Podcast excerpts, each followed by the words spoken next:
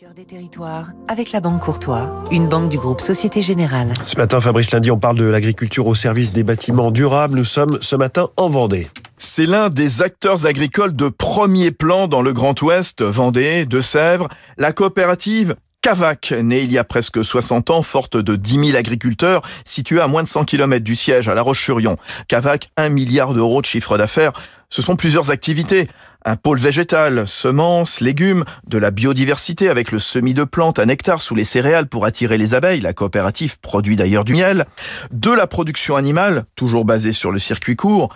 Cavac a mis en place une dotation pour favoriser les installations et les reprises d'élevage, des magasins aussi, Agri-Village et quelques gammes verts qui évoluent dans le Girondine Vivo, et un pôle qui monte en puissance. Cavac est leader en France de l'isolation biosourcée pour la construction, notamment avec du béton de chanvre. 50 maisons sont isolées par semaine. Elle va tripler sa production grâce à une seconde usine à Saint-Hermine en Vendée. Hervé Potier, son DG.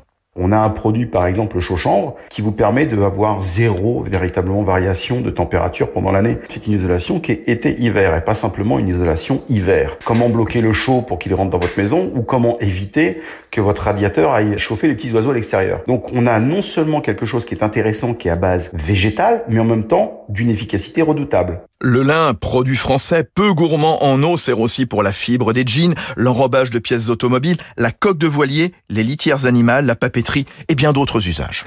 C'était Territoire d'excellence sur Radio Classique.